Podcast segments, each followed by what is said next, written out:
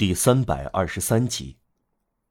马波夫先生让瓦尔让的钱包对马波夫先生毫无作用。马波夫先生淡泊度日，既令人尊敬，又近乎幼稚。他从不接受从天而降的礼物，他绝不相信一颗星星会制造金路易。他猜不出从天而降的东西来自加弗罗什。他把钱包交给了街区的警察分局长，当做失物让人认领。钱包确实是丢失的，毫无疑问，没有人认领。他无助于马波夫先生。马波夫先生继续在滑坡。电缆的实验，在植物园和奥斯特利兹街的园子里都没有取得成功。去年他欠女管家的佣金。现在读者看到他欠好几季的房租。十三个月过去，当铺把他的植物制的铜板卖掉了。有个锅匠拿来做平底锅，他的铜板消失了，他就无法补齐植物制不成套的版本，于是把余下的书和插图当作废纸，低价让给了一个旧书商。他毕生的著作荡然无存。他开始靠卖残册的钱来生活。当他看到微薄的收入枯竭了，便放弃了园子，让它荒芜。他早就放弃不时吃两个鸡蛋和一块牛肉，他晚餐吃面包和土豆。他也卖掉最后几件家具，然后是有双份的床上用品、衣服和毯子。再然后是植物标本和版画。但他还有真本，有几册极其罕见，其中有一五六零年版的《圣经故事四行诗》，皮埃尔·德贝斯的《圣经名词索引》，让·德拉埃伊的《玛格丽特的雏菊》，并有赠给纳瓦尔王后的题词，德维利埃·奥曼的《论大使的任务和尊严》，一六四四年的犹太诗选。一六五七年版的提布鲁斯的作品，富有出色的题词，威尼斯马努夏出版。最后是一本迪欧根尼拉埃尔迪奥斯的作品，一六四四年在里昂印行，搜集了十三世纪梵蒂冈四一一号手稿的著名译文和威尼斯三九三号和三九四号两个手稿的译文。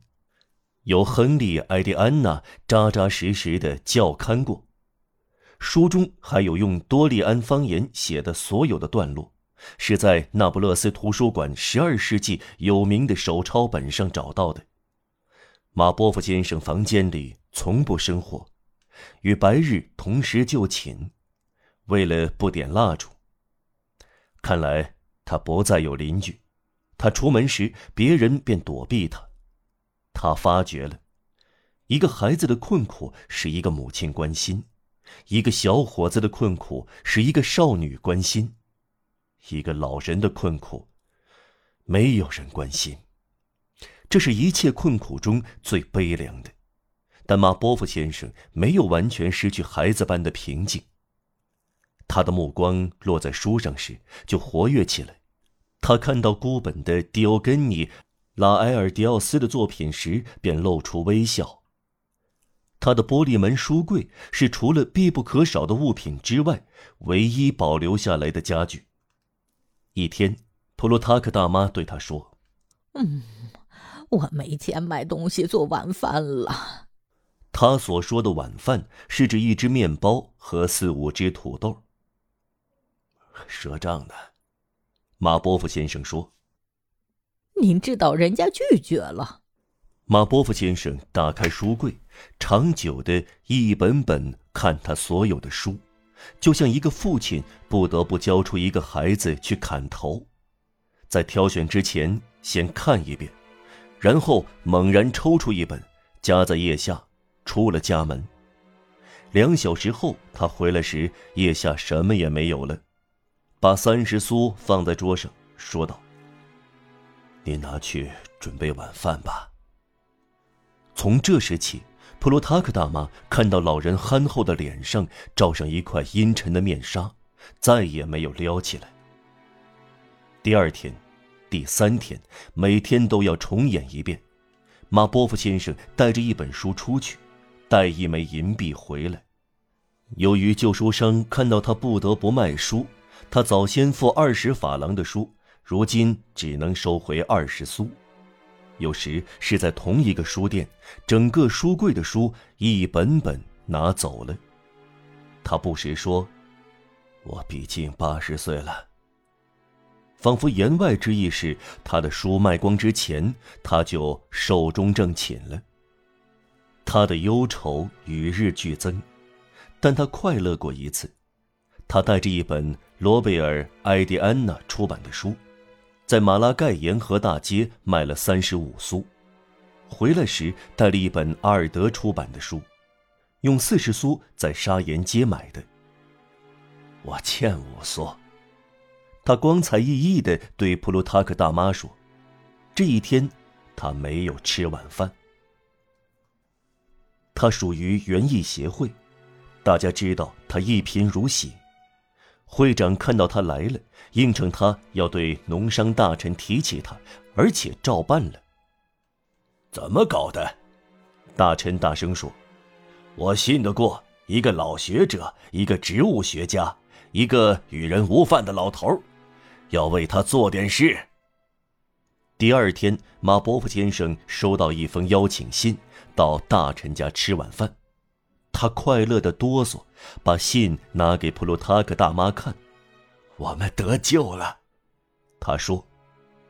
到那一天，他到大臣家去，他发觉他身上那条成了破布的领带，过于肥大的旧外衣，用鸡蛋清擦亮的皮鞋，使听差吃惊。没有人跟他说话，连大臣也不理他。将近晚上十点钟，由于他始终等待一句话，他听到大臣夫人一个他不敢接近、敞肩露胸的漂亮贵妇在问：“这个老先生是谁？”半夜，他冒着大雨步行回家。他曾卖掉一本埃尔泽维尔的版本，付他去赴会的马车费。每天晚上，他睡觉之前习惯看几页。迪欧根尼·拉埃尔·迪奥斯的作品，他相当熟识希腊文，能欣赏他拥有的这本书的特点。现在他没有别的快乐。几个星期过去了，普鲁塔克大妈突然病倒了。比没有钱去面包店买面包更麻烦的是，没有钱到药店去配药。一天晚上，医生开了一剂很贵的药。再说，病情加重了。需要一个看护。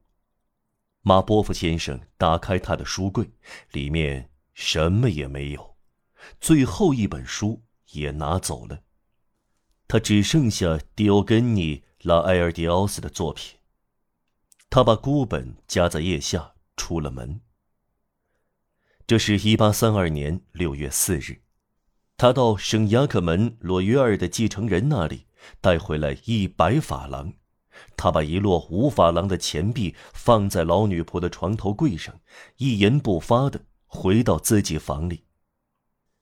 第二天天一亮，他坐在园子翻倒的墙基石上，越过篱笆，可以看到他整个早上一动不动，额角低垂，目光朦胧的望着凋谢的花坛。雨时断时续，老人好像全然不觉。下午，巴黎城里传来异乎寻常的喧闹，这好似枪声和人群鼎沸的喊声。马波夫老爹抬起头来，他看到一个园丁走过，问道：“怎么回事啊？”园丁扛了一把铲，用最平静不过的声调回答：“是暴动。”“怎么，暴动？”“是的，打起来了。”为什么打起来？哼，天晓得。园丁说：“在在哪一边？”马波夫先生问。“在军火库那边。”马波夫老爹回到屋里，戴上帽子，下意识的寻找一本书夹在腋下，但根本找不到。他说：“啊，不错。他昏昏然的走了。